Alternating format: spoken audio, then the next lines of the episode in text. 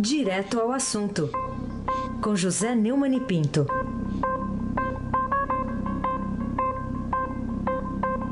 Neumani, bom dia. Bom dia, Aysen Abac, o craque. Você se ama? Muito. Primeiro a gente tem que se amar, então né? Tá bom. Primeiro a gente tem que se amar. É, Você também, né? Isso aí.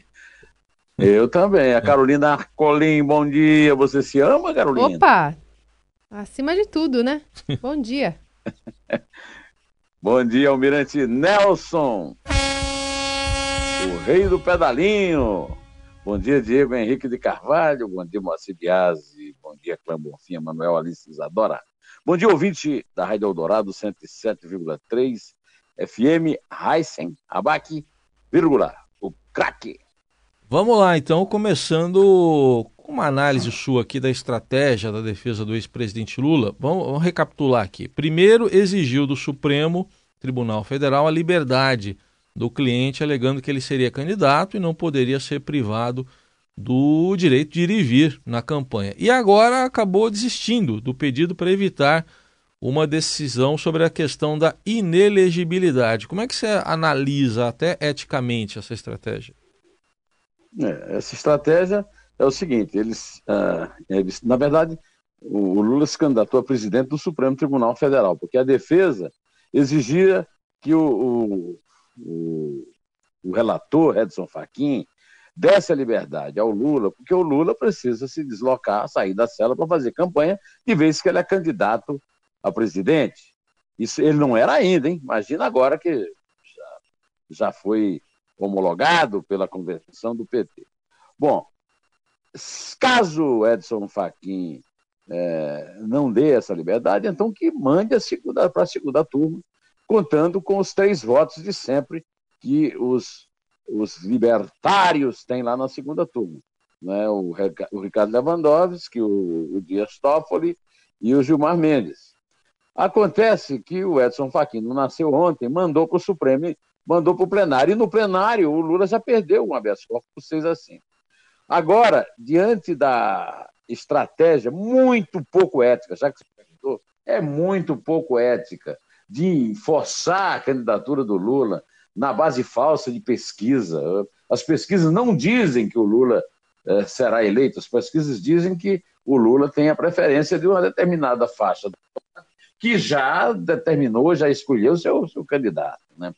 É, aí, a, o que, é que a defesa faz? A defesa retira o pedido de liberdade, que seria negado mesmo, para evitar que a inelegibilidade seja votada no Supremo, porque é risco muito grande dele perder essa votação, por 6 a 5, né, de novo, né? Uh, porque, como diz o, o, ministro Luiz Fux, a inelegibilidade do Lula é, é, chapada, e a Carolina já explicou aqui que chapada na linguagem jurídica, o, o, o Reis está acostumado lá do cartório de Mogi e tudo, quer dizer que não tem discussão sobre ela. Ela é a lei da ficha limpa realmente torna o Lula é, é, inelegível, né? Agora, depois de todos os movimentos, né, aí a, a defesa vem para avisar é, que é, que não quer mais, né, que o Lula solto, deixa o Lula lá na cela, é, desde que possa ficar discutindo a inelegibilidade em todos os recursos do Tribunal Superior Eleitoral, na, na, na, na caixa prego e tal. Né? O, o, Ciro Gomes fez uma boa, uma boa comparação, né? É, é uma viagem lisérgica do PT. E o editorial do Estadão usou a comparação do Ciro para é, a página de opinião publicou no primeiro editorial, que termina assim. Até que esse cenário se materialize, contudo, o país ainda conviverá mais algum dia com a monomania do PT, transformado definitivamente numa seita religiosa cujo credo se baseia na infalibilidade e na santidade de seu líder, o Padim Lula da Silva. Carolina Ercolim, tintim por tintim. Bom, vamos falar sobre a decisão do TRF4 lá de Porto Alegre, que negou mais uma vez um pedido da defesa de Lula, desta vez para participar de um debate entre os candidatos a presidente lá na rede Bandeirantes de televisão. Por que, a seu ver, essa decisão foi tomada, é, Neumann? Por que, que você acha que isso aconteceu? É, aconteceu porque o Lula é, é, está preso E preso ele não pode participar de debate nenhum, em televisão nenhuma, em lugar nenhum. Aliás, acho que preso ele não podia estar recebendo esse povo todo, é, que ele está recebendo lá, e não podia, nem devia estar naquela cela lá da, da, na sala de Estado Maior que o, o Moro lhe destinou no, na Superintendência da Polícia Federal, lá em Curitiba. Né? A, a, a juíza federal Bianca Jorge Cruz Aranhá, convocada para atuar na corte, eh, se encarregou desse relatório e alegou que o pedido deveria ter sido feito para a primeira instância, responsável pela execução penal do líder PT. Quer dizer, uma, é, um, é um, uma, uma razão técnica, né? Ah, mas é, não, não há por que discuti-la. Eu não vejo por que. Acho que está é, é, tá certa a decisão. Raíssa Abac, o craque. O Neumann, a legislação eleitoral no Brasil, ou até mesmo no mundo, prevê a possibilidade de uma chapa desse, é, assim como essa, vamos chamar, você quer chamar de triplex, como a que saiu domingo? Não, isso aí quem inventou, foi quem inventou foi o Pedro Venceslau. Ah, tá. O Pedro, Pedro Venceslau, que é, é o inventor das grandes sacadas. Inclusive o Carolina é, Colim estava num sucesso, né? Tem tipo de invenção do, do, do, do, Pedro Venceslau, né? Então, é, a chapa triplex é muito bom porque lembra o apartamento do Lula lá no, no Guarujá, né, Raíssa? Certo. Quer dizer, então, uh, existe na legislação alguma chapa triplex como essa, que foi anunciada aí, PT, PCdoB, que já tinha lançado a candidatura da Manuela Dávila e depois aceitou ela ser vice do Lula? Do, ou do PT? Pois é, o Lula estava querendo descumprir, como o editorial do Estadão descreve isso muito bem. É, a melhor reportagem sobre isso hoje no Estadão é, é o primeiro editorial. É, descreve isso. O Lula queria peitar de vez o Tribunal Superior Eleitoral, o Supremo Tribunal Federal e chutar todos os prazos para escanteio, né? Só que os advogados disseram: olha, a chapa vai ser impugnada e não vai ter como recorrer, porque a inelegibilidade é garantida. Aí Aí ele criou, né, na sua mente diabólica, a chapa triplex.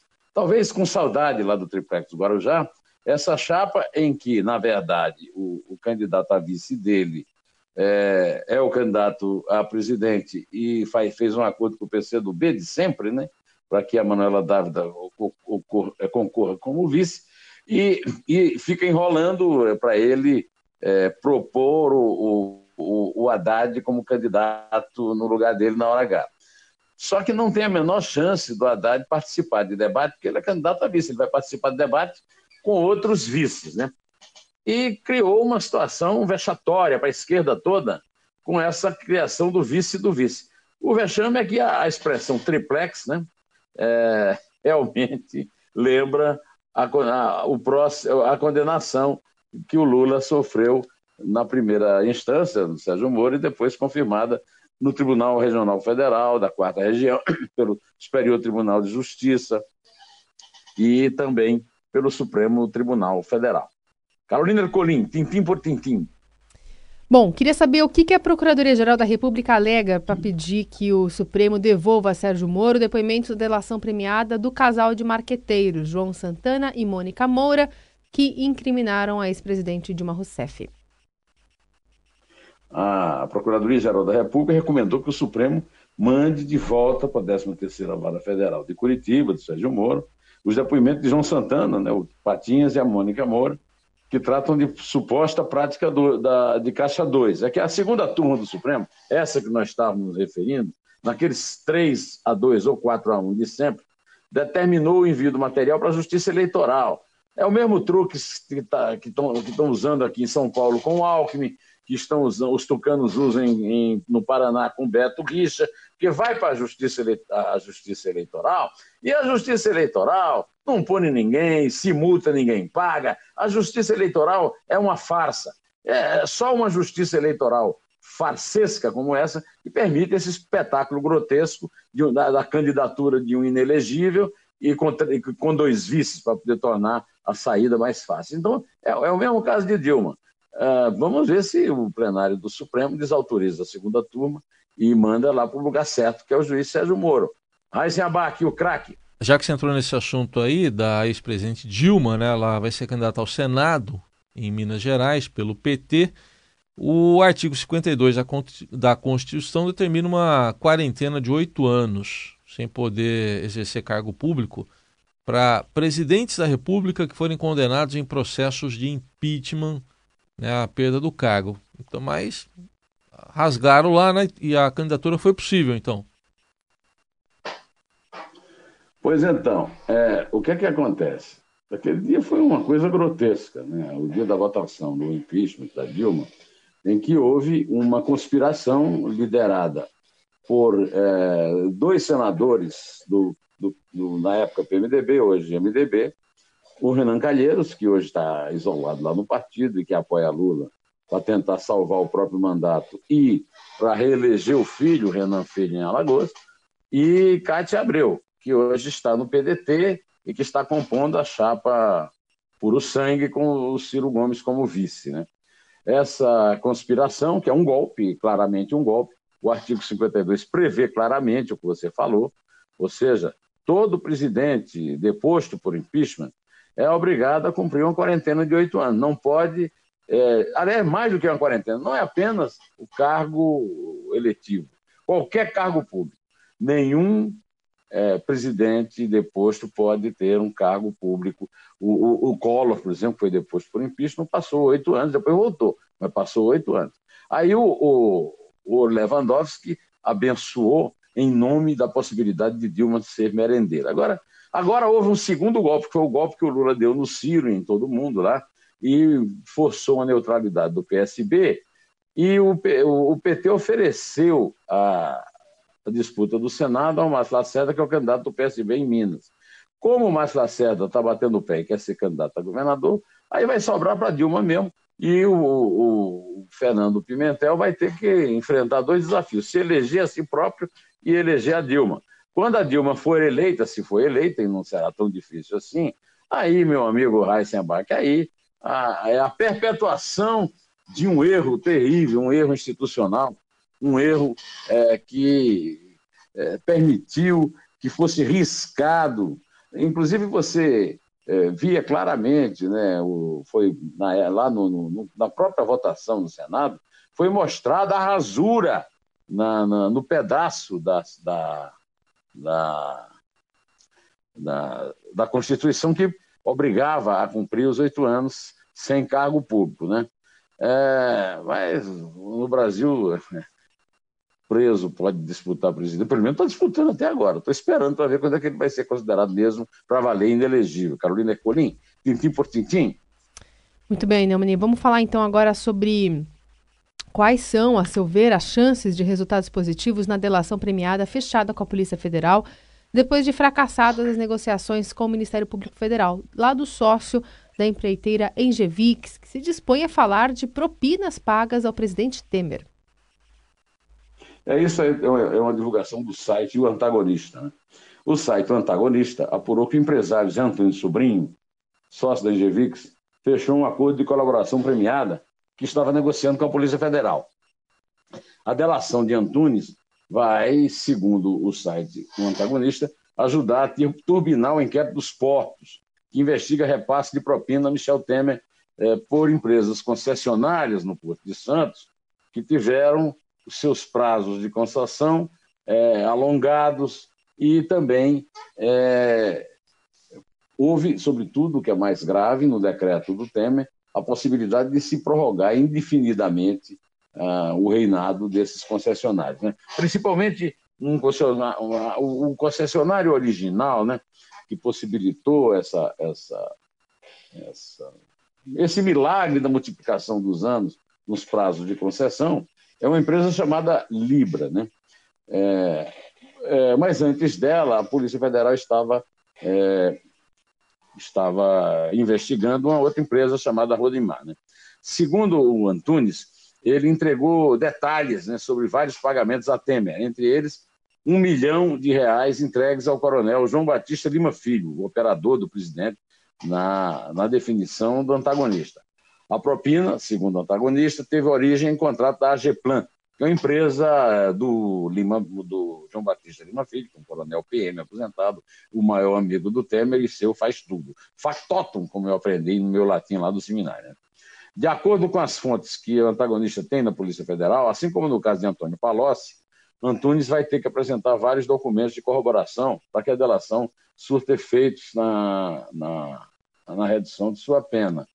É, esse, esse tipo de coisa está tendo problema, viu, Carolina, na, na, nessa delação e também na delação do próprio Palocci, que foi, a, o Ministério Público Federal não aceitou a delação premiada e por isso que eles apelaram para a Polícia Federal. Isso está criando, inclusive, uma briga da Polícia Federal com o Ministério Público Federal. Mas isso aí já é outro assunto. O que eu quero saber é qual é o assunto que o Raíssa Abac tem a trazer agora. Vamos falar aqui ainda desse acordo né, do PT com o PSB, acordo pela neutralidade do Partido Socialista Brasileiro.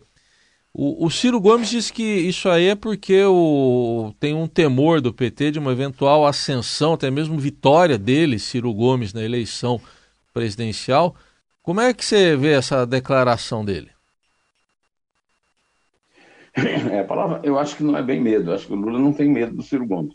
O que o Lula tem é a necessidade de tirar os. Olha, o Lula preso, o Ciro Gomes solto por aí. Ciro Gomes se elege candidato da esquerda e se elege presidente, aí adeus é liderança exclusiva do PT e, e, e, e Ciro Gomes, do PDT, assume o lugar e tal. Né? O que acontece é o seguinte: é que lá da cadeia, o Lula está como. É, como destacou o José Casado em artigo do Globo, desarticulando completamente, desmanchando a esquerda no Brasil. Agora, vamos ter que lembrar o seguinte: o Ciro Gomes não quer brigar com o Lula porque ele não quer perder o eleitorado potencial do Lula, que num segundo turno, ou mesmo no primeiro turno para ir para o segundo, né? Então, todo esse pessoal da esquerda se submete de uma forma vil. Por exemplo, o Partido Socialista Brasileiro do Miguel Arraes sempre foi vassalo do PT. Miguel Arraes foi um, um, comparado historicamente com Lula na época em que os dois é, voltaram do exílio. Miguel Arraes era um deus, o coronel da esquerda, e Lula era um, um líder metalúrgico.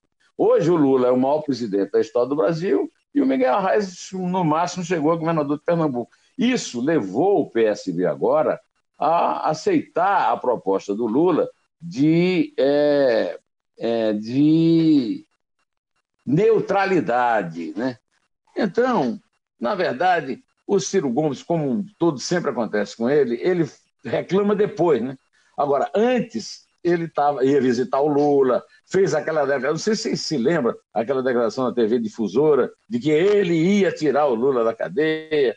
Então, a, a esquerda se deixa manipular pelo Lula por interesse, para não perder espaço, porque a esquerda sempre foi dividida o Lula foi o único que a uniu em torno dele e o único que levou ao poder e ao furto, à glória e ao furto. Né? Então, o, o que acontece é que isso, eles fingem que são vítimas, como o Ciro, por exemplo, mas na verdade não são vítimas. Eles são sócios, são cúmplices do Lula é, nessas articulações que o Lula faz na cadeia para desmanchar a esquerda. Carolina Ecolim, tintim por tintim.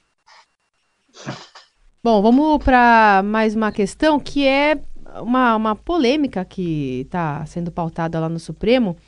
A que conclusões você chegou sobre a audiência pública realizada é, para a relatora da ação pedindo a descriminalização do aborto, ministra Rosa Weber, ser informada de todos os ângulos da polêmica que divide o país?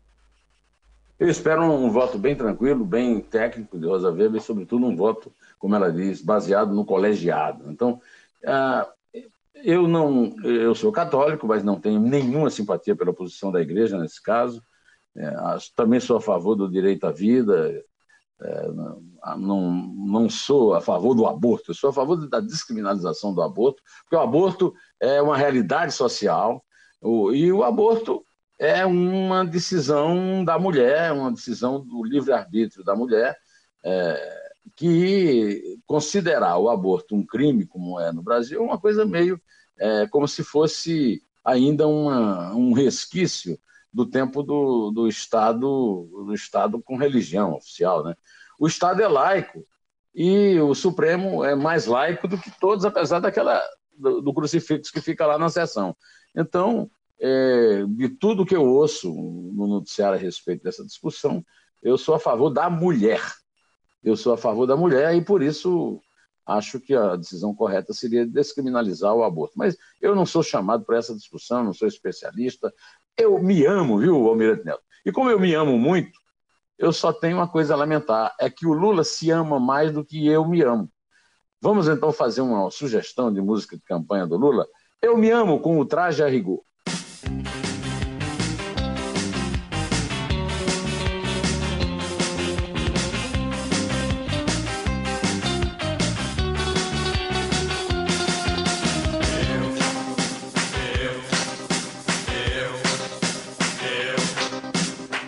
Também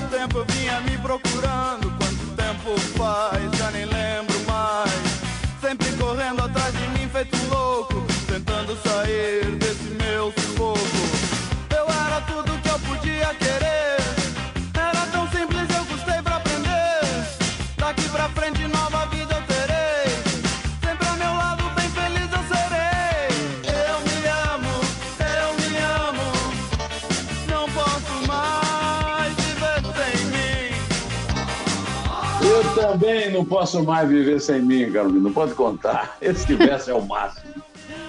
Grande é. de Moreira. Vamos lá, então. É três. É dois. É um. Em pé. Como foi bom eu ter aparecido nessa minha vida.